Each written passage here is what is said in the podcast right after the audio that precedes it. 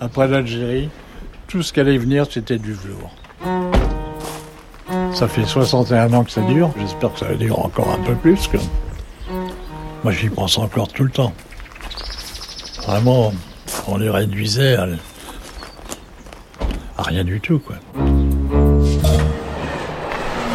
Allez-y. Merci. Voilà. On a des troglots, là.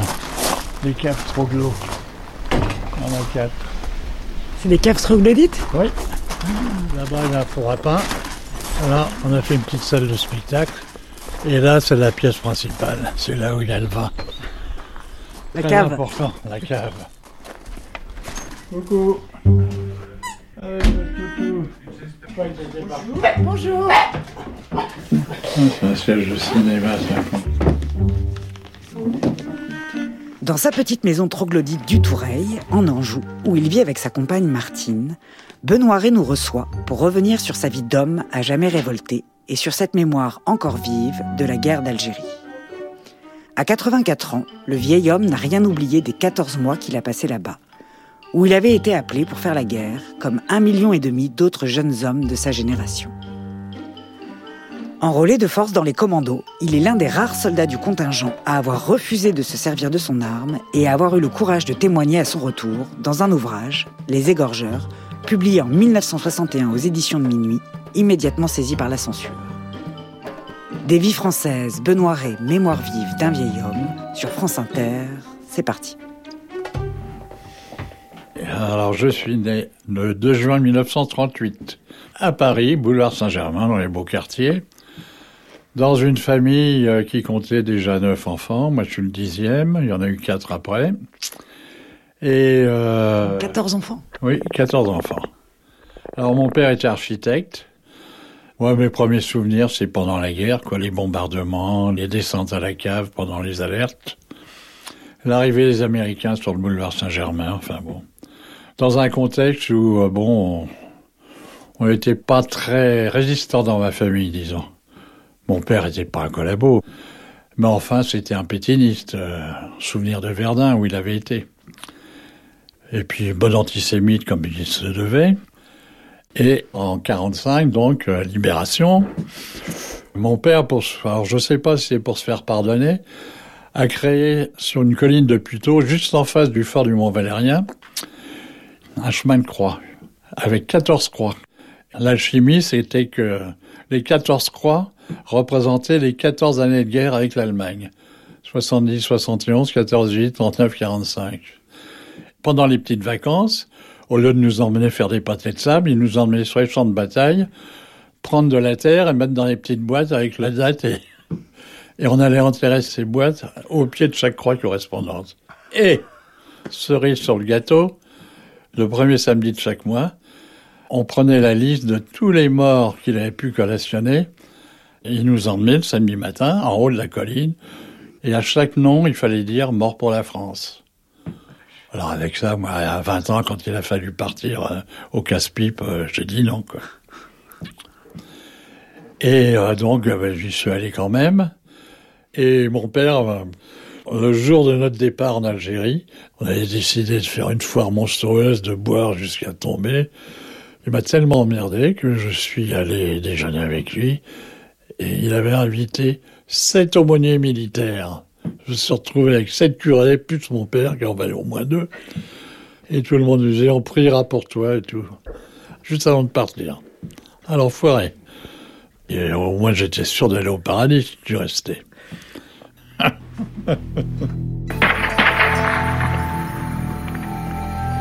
Bougez pas, hein. Bougez pas, ne tirez pas. Qu'est-ce qu'il a tiré là Vous êtes parti quand en Algérie? C'était en Je suis 50. parti au mois de septembre 59. C'est que ce merdier là, vous avez vu quelque chose? J'avais 21 ans. Qu'est-ce que vous avez vu? Où est-ce qu'ils sont là? Derrière arbre? Et je me suis retrouvé dans les commandos. Bougez pas, bougez pas, là. J'ai pas bougé. Alors, été envoyé tout de suite au-dessus de Djidjeli, dans un petit village qui s'appelait Texena, qui était complètement détruit, démoli. C'était un haut lieu de résistance parce que c'est la Kabylie, quoi. Et c'est les Kabyles qui ont été les premiers à se révolter. Il y avait encore deux, trois bâtiments où on installait une infirmerie. Il y avait une espèce de vieille maison qui a servi pour l'OR, c'est-à-dire l'office de renseignement où on torturait les gens. Et quand je suis arrivé, le commandant qui faisait la sélection pour les commandos, il dit, les plus grands sortaient des rangs. Moi, je faisais 1m90, donc j'étais bon. C'est comme ça que j'ai été choisi. Et sur mon carnet militaire, c'était inscrit volontaire commando. Pour dégager la responsabilité de l'armée en cas de blessure ou de mort. Donc vous n'étiez pas du tout volontaire? Ah, pas du tout. Alors c'était des unités d'élite. euh, bon, euh, on nous formait à être des tueurs. C'était uniquement des gens du contingent, mais encadrés par des militaires de carrière. Mais on en faisait très vite des guerriers, hein, pour la plupart. C'était un mix entre les paras et les légions, et on nous faisait croire qu'on était aussi forts qu'eux. C'est comme une médaille d'égorger quelqu'un. On a été très peu à refuser ce genre de choses. Mais bon, moi, je ne sais pas si c'est du courage ou de l'inconscience, mais je n'ai pas voulu participer à ça. Tout de suite, j'ai dit non. Je suis le mouvement, mais je ne tirerai pas. Je ne voulais pas toucher une arme. Et une fois, je me suis retrouvé nez à nez en haut d'une colline avec un félaga. On s'est regardé, et chacun a descendu de son côté. Tant mieux. Et puis après, donc, j'ai eu la chance de, de devenir infirmier. Donc là, il n'était plus question que je tire. J'allais ramasser les morceaux quand même sur le terrain, j'allais enterrer les morts, enfin bref. C'était pas très gai, mais au moins, j'avais les mains à peu près propres. Pourquoi vous vouliez pas tirer comme ça? Ah, comme ça, par conviction. euh, c'est ce qu'on se demandait avec des copains, qu'est-ce qu'on vient foutre ici. J'avais un fusil, mais je m'en suis jamais servi. Si, une fois, pour empêcher un viol. Et deux copains qui voulaient prendre une gamine et tout de 13-14 ans. Je leur ai dit, non, les gars, vous, y touchez pas. Ouais, t'es con quoi Tu peux en profiter, lui, non? Et ils l'ont pas fait. C'était fréquent ça, les viols? Ah, les viols, c'était courant. Oui, j'ai le souvenir d'un sous-lieutenant qui était du contingent du reste. Euh, donc c'était quelqu'un qui devait être, euh, je sais pas, étudiant euh, un an avant, qui nous a dit, vous pouvez violer, mais faites ça discrètement. Ah oui, c'était comme ça, il n'y avait pas de souci. Jamais eu quelqu'un qui a été condamné pour ça. Les opérations de ratissage, quelqu'un entrait dans une mechta, c'est-à-dire une petite maison entorchée. S'il y avait une fille qui leur plaisait, euh, ils faisaient sortir les autres et puis ils les violaient. Ah non, c'était une pratique très très courante. Et personne disait rien? Ah bah non, personne. Et ces, gens qui violaient, c'était c'était vos, vos camarades Ah oui, c'était mes copains. euh, ils pouvaient violer l'après-midi et le soir, il écrivait à sa fiancée qu'il qu'il l'aimait toujours. Ça faisait partie de la guerre. quoi. Des femmes violées, des égorgements parce qu'on on se débarrassait des prisonniers. Ça n'avait rien à voir avec la- l'autre vie. Quoi.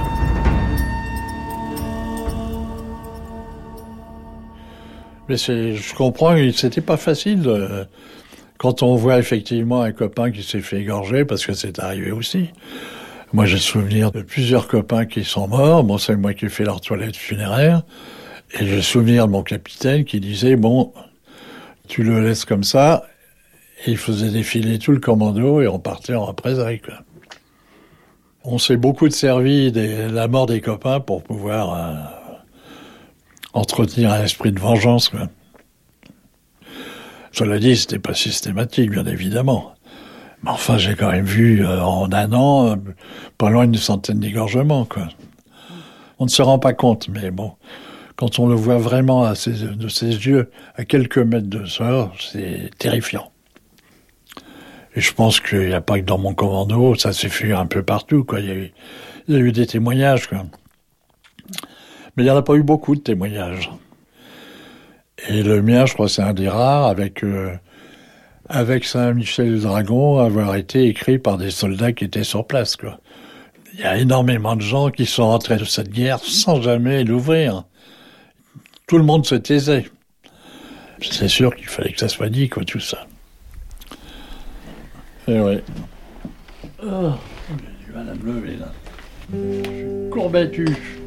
Tu avais juste 18 ans quand on t'a mis un béret rouge, Quand on t'a dit rentre dedans tout ce qui bouge.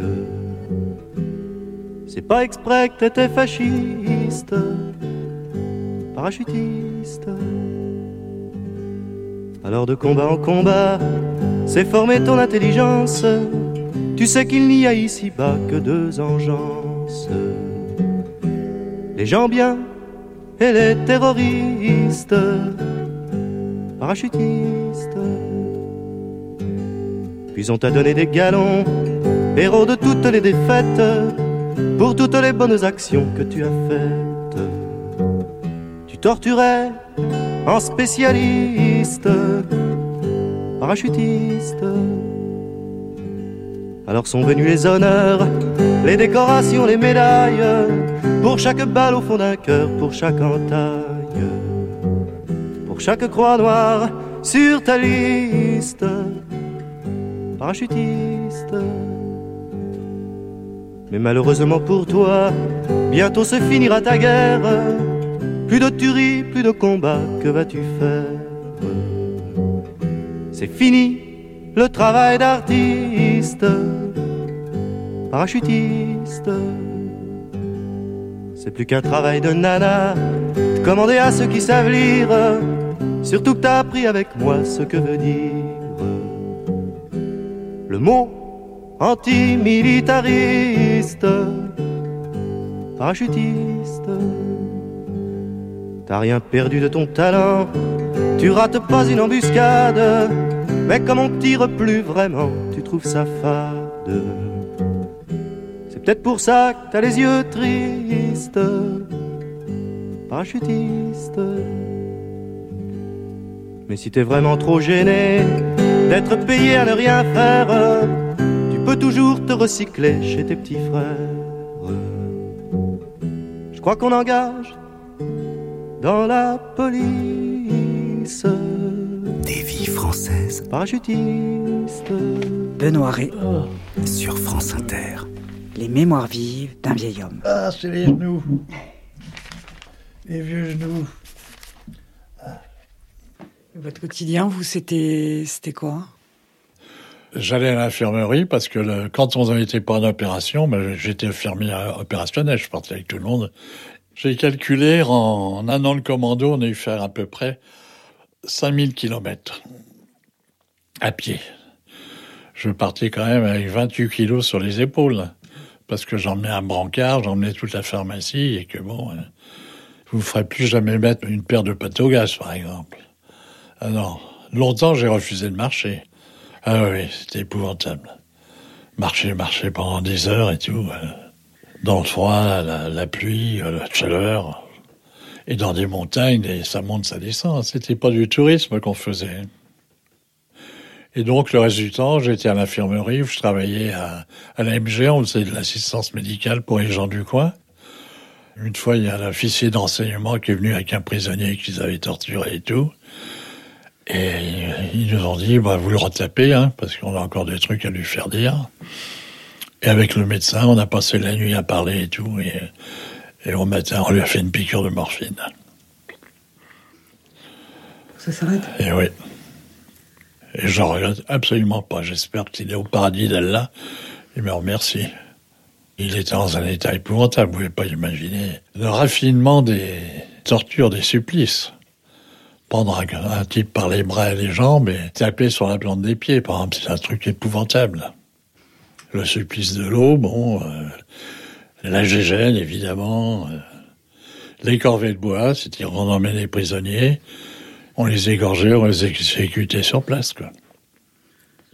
Quand on est parti, il y en a qui sont partis avec des oreilles qu'ils avaient pris sur des cadavres, qu'ils avaient conservés dans les formeules, oui, oui.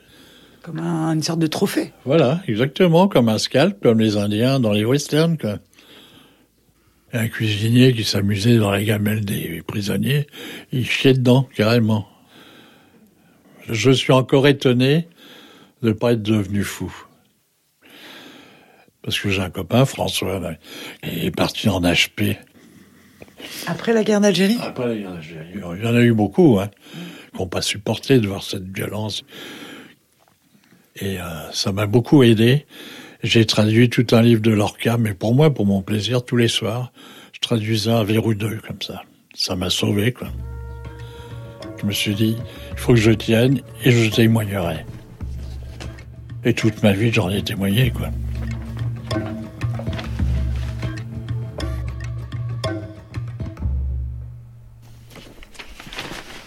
Vous êtes reparti quand alors du coup d'Algérie? Fin octobre 1960.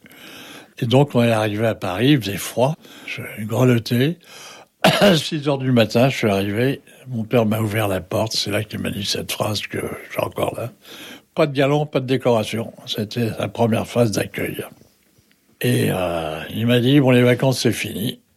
Et donc, j'ai repris le boulot le 2 novembre. Et donc, moi, je suis rentré à l'imprimerie. Bon, j'étais dans un état encore de...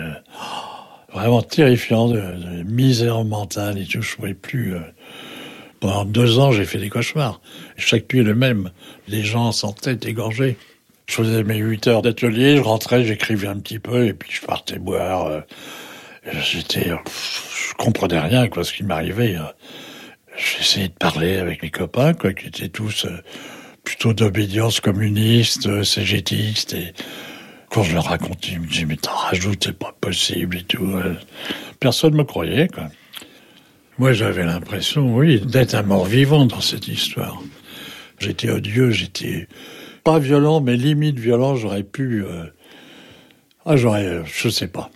Mais vraiment, on peut pas imaginer la colère qui m'habitait à l'époque. C'était... Et la haine. Et surtout l'incompréhension, quoi. C'était ça qui me mettait en colère. Les gens refusaient l'évidence, quoi. On voulait pas voir, on voulait pas entendre, on voulait pas savoir. voir, On voulait pas entendre, et ça, ça duré des années. Mon père, qui avait fait sept ans de guerre, par exemple, bon, euh, ça lui était resté comme une espèce de période extraordinaire. Et j'allais dire, ça a été le début de la fin, quoi, parce qu'on s'est plus, on pourra se plus jamais parler. Une fois aussi, parce que euh, il avait réussi à se procurer mon livre, il l'a su par un libraire d'extrême droite qui avait entendu parler de ça. Et il m'a convoqué à son bureau en me jetant mon livre à la tête, en disant qu'est-ce que c'est cette saloperie? Il me dit en plus tu l'as signé de mon nom. Ah, je lui dis c'est ça le, truc le plus important. Et on s'est plus jamais vu quoi. Donc ça a été publié euh, au début avril. Et les quatre jours après, c'était saisi. Je tenais à témoigner, c'était important, pour essayer de me guérir de cette saloperie quoi. Et puis il fallait que je dise ce qui se passait parce que la guerre n'était pas finie malheureusement. Ah, quand ça a été fini, ça a été un... Ah oui, c'est comme si j'enlevais une deuxième fois mon treillis de soldat, quoi.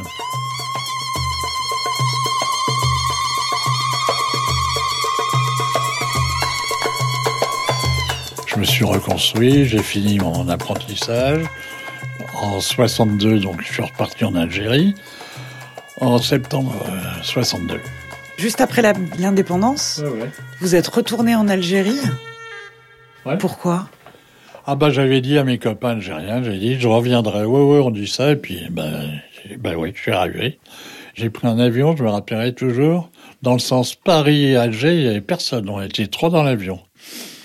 Et Le lendemain, je suis monté à Texena où j'ai retrouvé le village où j'avais été pendant un an. Et ça, ça a été des retrouvailles fabuleuses. Le type que j'avais trouvé blessé avec les, j'avais mis des attelles, il avait une jambe cassée et tout. Alors ça, c'était pendant une embuscade, non? Pendant une embuscade. Vous avez fait des prisonniers, ça? Oui, oui, on a fait des prisonniers, dont ce type qui était un responsable. Donc il s'est retrouvé à l'hôpital de Djeli, après je sais plus où il est allé. Et il a été malin parce qu'il il faisait semblant d'a- d'avoir mal et tout. Et puis un jour, il a enlevé son plâtre et puis il a rejoint le maquis. Et ce mec-là, j'avais porté pendant des kilomètres sur mon dos. Mes copains étaient prêts à l'égorger. Je l'ai retrouvé en 62 dans le village. Et ça a été euh, le plus beau cadeau de ma vie, quoi. Abdelkader Kimouche, je me rappelle encore de son nom. Vraiment, on s'est tombé dans les bras comme deux frères. Et ouais. Ça me fait tout drôle de remettre tous ces souvenirs parce que je vais avoir quand même 84 ans. Ça fait plus de 60 ans et euh, c'est dans ma tête aussi précis que c'était hier. Je me souviens de tout, j'y pense tous les jours, évidemment. Et vraiment, c'est ce qui m'a permis d'avancer, d'avoir cet optimisme. C'est ce qui a déterminé tout le reste de ma vie. C'est-à-dire toutes les bagarres que j'ai pu mener après, c'est en fonction de ça, quoi. Et des bagarres, par la suite, Benoît en aura beaucoup mené. Imprimeur de métier, il travaille un peu dans la pub, ouvre deux restaurants à Paris, devient brocanteur, puis au début des années 70, part s'installer à Montfa, un petit village perdu en Ariège. Là, il retape une vieille maison en ruine, fonde une commune libre, installe un atelier d'imprimerie, et pendant 20 ans, il y tiendra une auberge. Un lieu unique qui deviendra le premier centre d'accueil pour jeunes toxicomanes de la région. Un lieu où il n'y aura jamais besoin ni de passeport ni de clé pour entrer. On le retrouve tout de suite. Charlotte Perry, des vies françaises sur France Inter.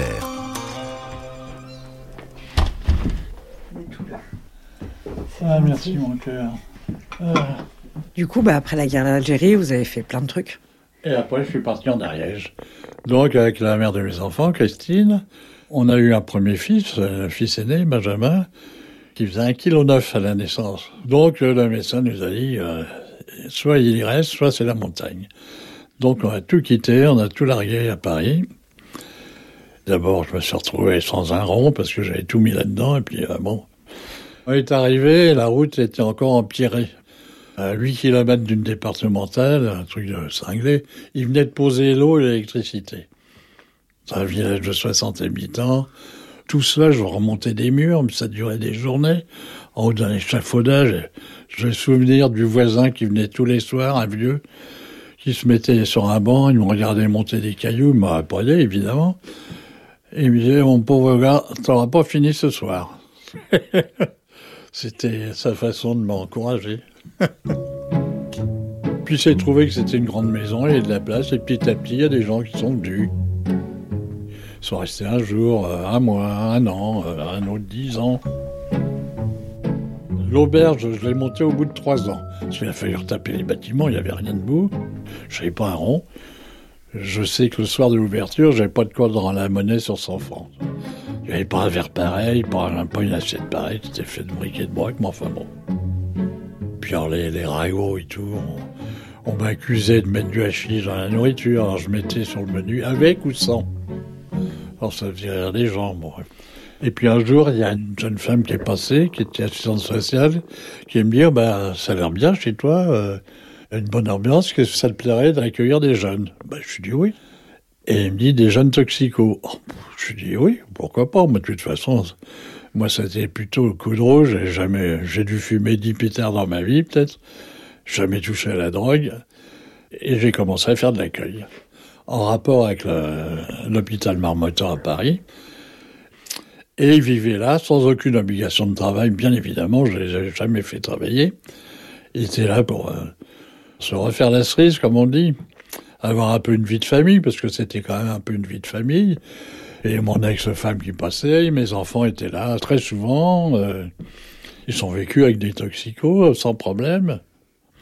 J'ai eu quelques cas lourds quand même. Quelques solides garçons là. Hmm, pas facile à vivre toujours. Hein. C'était des mecs qui se piquaient, hein, non, c'était des vrais toxicos, c'était pas des fumeurs de joint. Hein.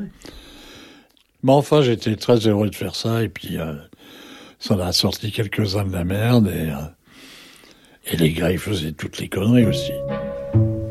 Je me rappelle qu'il y en a un qui tombait pour un casse. Il a fait 8 mois de tôle quand même.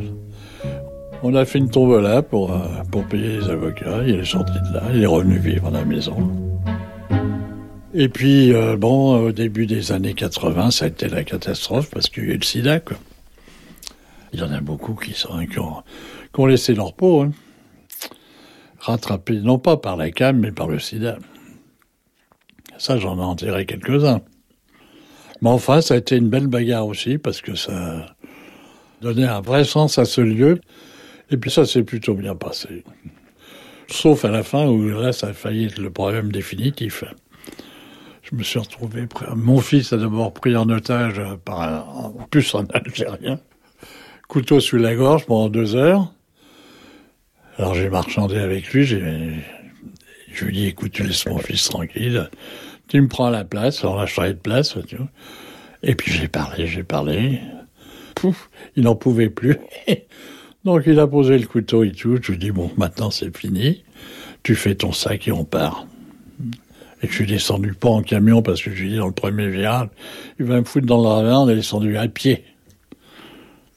Je fais 8 km comme ça, je me rappelle toujours. J'avais mes clients qui montaient, c'était un samedi soir. Tu te promènes, Benoît? Oui, oui, je reviens tout à l'heure. Qu'est-ce qui lui avait pris de... Il avait pété les plombs, il avait un mélange de crack et de et d'alcool. C'était en 95, c'était en pleine période du crack et toutes ces saloperies chimiques. Parce que l'héros et tout, ça se contrôle plus ou moins bien. Mais là, on savait plus quoi faire. Donc votre fils s'est quand même retrouvé avec un couteau sous la gorge. Ouais, ouais. Ça a failli être les égorgeurs dans le sens inverse. Ah bah oui. Et après, ça aurait été moi, l'auteur des égorgeurs, euh, égorgé par un Algérien. Ça aurait, été- ça aurait fait sourire quelques copains. Farid, ça je m'en souviendrai de celui-là. Du coup, j'ai arrêté tout de suite. Vous avez dit stop quoi à ce moment-là. Ah oui, oui, on a terminé. Je vais prendre mon café. Ah oui, oui, pardon. Vous avez fait ça pendant combien de 15 temps ans. 15 ans. 15 ans, oui. En même temps que l'auberge, Ah oui, oui, en même temps que Robert. Bah oui, j'avais la santé à l'époque. hein. les clients ils disaient rien. Pardon? Les clients de l'auberge, ils- Non, non. Bien sûr, il y a eu l'époque, de, justement, l'époque du sida et tout, et c'est n'importe quoi qui a couru sur le sida. Les gens, ils venaient plus. Non, moi, j'ai, pendant deux, trois ans, ça a été un problème. Et puis, l'embellie, ça a été 90, j'ai, le guide du routard m'a fait un article, alors là, ça a été, euh, du jour au lendemain, j'ai doublé mes clientèle, c'était devenu l'endroit à la mode. euh, tous les bourses du coin qui venaient s'encanailler avec les hippies, parce qu'on était des hippies, évidemment. Et donc, ça s'est plutôt bien passé, quoi. malgré les camés, malgré les tox, Ah oui, ils oui. venaient. Et malgré l'hygiène et les fraudes. Ah oui, parce qu'un jour, c'était en 90, je me rappellerai toujours le 26 juillet 90. J'entends une voiture, je sors dehors, deux types super bien mis et tout, avec euh, une petite sacoche, me dis, encore les témoins de Jéhovah. Et je commence à les insulter le couteau à la main en disant, écoutez, vous me faites chier, moi je travaille, cassez-vous. Hygiène, fraude. Oh putain. Il y avait un- une étagère en bois avec les jambons que j'avais tué, du cochon que j'avais tué, qui se matait, quoi, qui séchait tranquillement. Interdit le bois dans une cuisine. Il serait venu deux ans avant, c'était en terre battue. hein. Ah oui, oui, non, c'était rustique. Et euh, ils me disent, bon, monsieur c'est pas possible. On vous ferme. Je lui dis, ah bon, fermé Bon, alors venez avec moi. Je sors dehors. Il y avait ma mère dans son petit fauteuil roulant parce qu'elle a du mal à, à marcher. Elle était venue aussi, elle était là Ah, elle aussi. venait tous les étés, elle était là. J'avais une belle sœur togolaise avec ses deux enfants. J'avais deux, trois toxicos qui se baladaient. Et je dis au de Lascar, je lui dis voilà, vous me foutez dehors, vous m'empêchez de travailler. Demain, ils sont tous chez vous. Vous vous en occupez. Et puis, croyez-moi, ça mange et ça boit. Ma mère, je la revois toujours dans son fauteuil roulant avec sa canne. Elle lève sa canne en disant, vous allez ar- arrêter d'embêter mon fils. hein. D'abord, j'ai eu 14 enfants et j'ai été reçu par le maréchal Pétain. Les deux types sont partis en courant en disant, elle est tombée chez les dingues. Et je les ai jamais revus. Enfin, on s'est téléphoné, j'ai accepté de faire quelques modifications et ça s'est arrêté là. Ils ont pas fermé le resto du coup? Non, non, pas du tout. voilà l'histoire. Le gendarme à cheval, sur de drôles d'idées, me lance un pourtant banal. Vos papiers, s'il vous plaît. Or, si l'on considère que la France est aux Français, moi le français m'exaspère, mais la France me plaît. Et si j'aime sa terre, son fromage et ses prés, mille fois je la préfère, remplie de sans-papiers. Situation cocasse, je n'avais que sur moi de vieilles paperasses, journaux de charme, etc. Le regard plein de haine, il me dit suivez-moi. Je lui dis pas la peine, mon chemin va tout droit. Moi j'aime marcher seul, loin de ta colonie. Sur les routes je gueule que vive l'anarchie, que les vaches sont mortes, qu'on les a remplacés par des poulets qui portent l'odeur de leurs aînés. Il me lance en colère. Vous êtes bien comique. Je lui réponds sincère. Vous êtes bien un flic. Vous aimez rigoler. Me dit-il à nouveau. Il me prend les poignets, les menottes en mon dos. Jamais je ne panique et je lui dis Vois-tu, ce sera plus pratique pour me gratter le cul. Mais l'humour s'absente de sa tête de condé. Il s'énerve et me plante sa plaque sous le nez. Il me dit C'est pour toi que la nation travaille. Je lui réponds Non, moi, j'élève des volailles. Je les engraisse un peu et quand elles sont prêtes, là, j'allume un grand feu et c'est parti pour la fête. Ne pensez pas, mesdames, ne jugez pas, messieurs, que je ne suis qu'un infâme chansonnier insoucieux. Ce ne sont que des mots qui forment mes couplets, des mots, des idéaux, jamais des pistolets. Ce ne sont que des mots qui forment mes couplets, des chansons, il en faut, et celle-là nous plaît.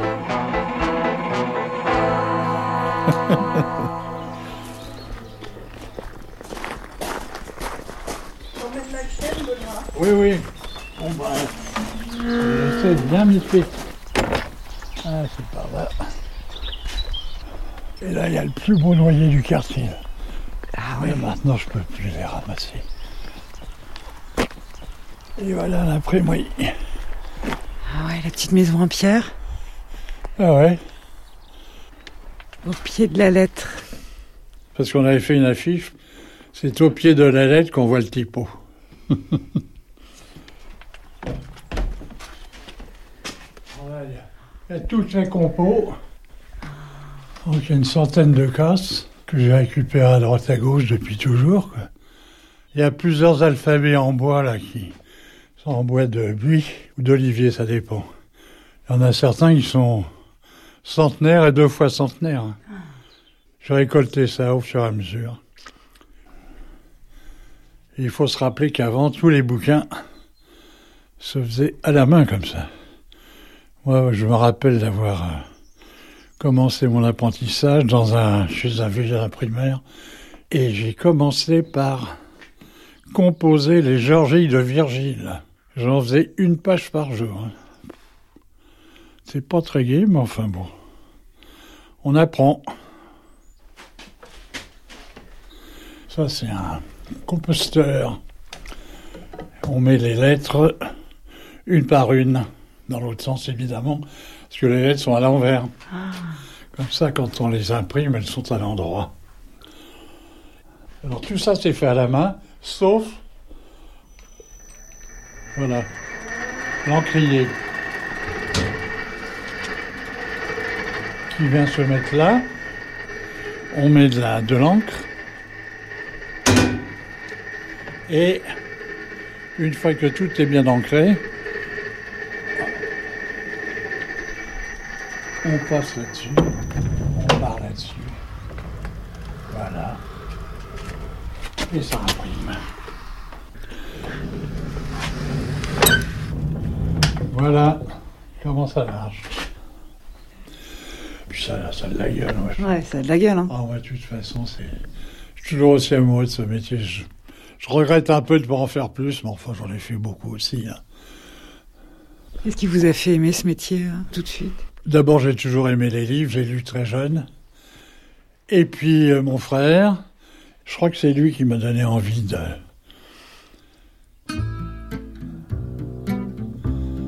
Je l'adorais, mon frère. Stanislas, c'était un poète, il a fait des trucs euh, invraisemblables. Il, était capable de tout. quoi. Il n'y a pas un. Né en pour 1922, l'ami. Stanislas avait 14 ans de plus que Benoît. Il fut l'un des premiers à le rejoindre en Ariège, dans la maison de Montfat.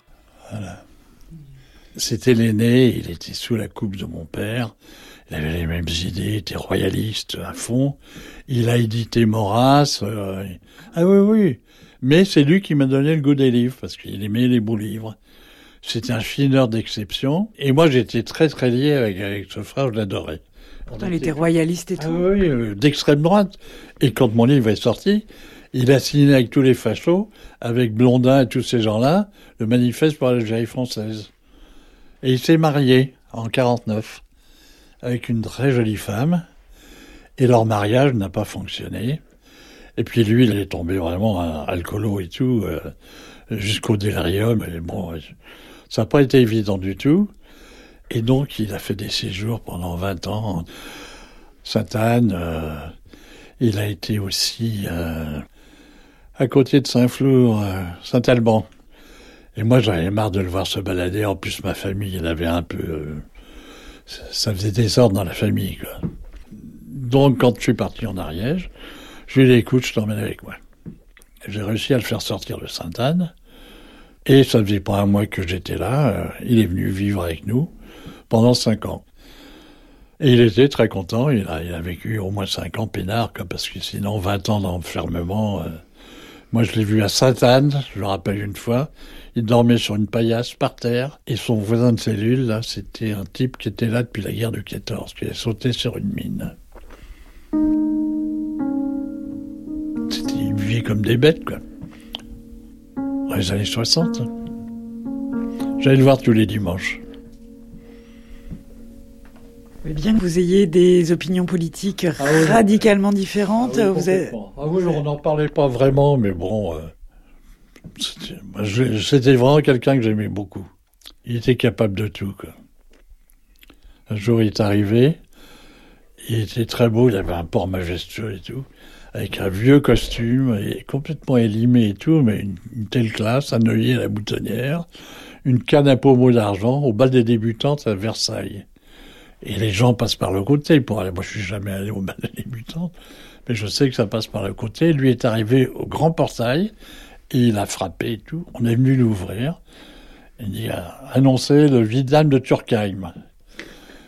Et le lendemain, dans tous les journaux, il y avait euh, apparition surprise du vidame de Turkheim. Il avait tout inventé. Oui, tout complètement. Ah oui. Il a, il a fait des coups pas possibles. En 62, il y a les mecs de l'OS qui se sont fait euh, choper, et il avait plein de copains là-dedans. Il se retrouve dans une soirée de gens d'extrême droite, et euh, les gens disent, mais il faut faire quelque chose pour ces garçons que la gueuse a mis en prison, il faut faire quelque chose, on va faire une collecte. Et euh, mon frère dit, mais oui, mais il faut un messager. Je suis ce messager, et comme il était connu comme le doublon dans ce milieu-là, on lui file le pognon. Puis il a été le craquer, quoi. Il a tout piqué. Oui, oui. Alors moi, quand j'ai su que c'était le pognon de l'OS, je l'ai aidé. Hein. Je faisais la Java avec lui de temps en temps.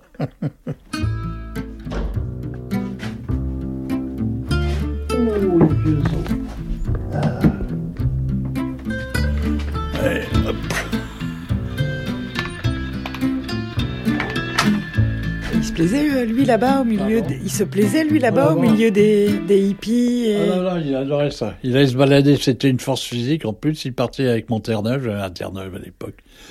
Il partait dans les bois, il s'arrêtait chez les gens, il racontait des histoires. Mais les mecs, 20 ans après, ils m'en parlaient encore, en disant c'était mieux que la télé? Il racontait des histoires ben, invraisemblables. Mais j'y croyais parce que ça leur faisait un spectacle. Et un jour, mon voisin me dit, mais quand vous allez à Paris, Benoît, c'est pour toucher les loyers. Je lui dis, quel loyer Mais votre frère, il m'a dit que vous aviez des immeubles dans tout Paris et tout. ah ouais. Quand il n'allait pas bien, il me demandait de l'emmener à l'hosto. Il y avait un superbe hosto, ça, où il était très très bien accueilli. Et puis quand il allait mieux, j'allais le chercher. Et puis il est tombé dans un ravin, il s'est, fracassé la tête, enfin bref. Et ça s'invente pas, il est mort dans un village qui s'appelle Prat et Bon Repos. Et j'arrive là-bas, et je le vois, bon, il l'avait mis dans un cercueil. Et les gendarmes me disent, mais qu'est-ce qu'on fait? Ben, Je lui dis, je l'emmène. Il me dit, vous n'avez pas le droit? Ben, Je vous le laisse. Et moi, j'avais un break 403 à l'époque. On a baissé les sièges et on l'a mis au fond. Ça m'a servi de corbillard. J'ai attaché une poignée du cercueil à la portière arrière. Et je suis parti. J'étais quand même très ému. Et euh, les gens m'ont dit, on vous connaît pas. D'accord. Nous voilà partis. Et on va pour l'enterrer. Sauf que le, chemin qui me mène à l'église, il est comme ça. toujours dans ma 1503 avec des copains qui étaient le cercueil derrière. On était déjà bourrés et tout. On avait commencé à, arroser ça. Et pour son engagement, justement, pour à française, à la sortie du cimetière, j'ai fait un couscous. Je crois que ça l'aurait fait rire. Voilà. Allez,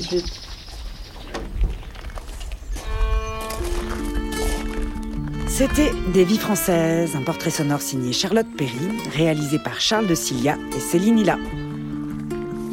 Le livre de Benoît Ré, Les Égorgeurs, a été republié aux éditions Libertaires, qui ont également publié la suite des mémoires de Benoît Ré, Trou de mémoire 1 et 2. Toutes les informations ainsi que la programmation musicale sont disponibles sur le site de France Inter, où vous pourrez réécouter cette émission ainsi que bien d'autres vies françaises en podcast. On se retrouve la semaine prochaine pour une nouvelle rencontre. D'ici là, bon dimanche à tous.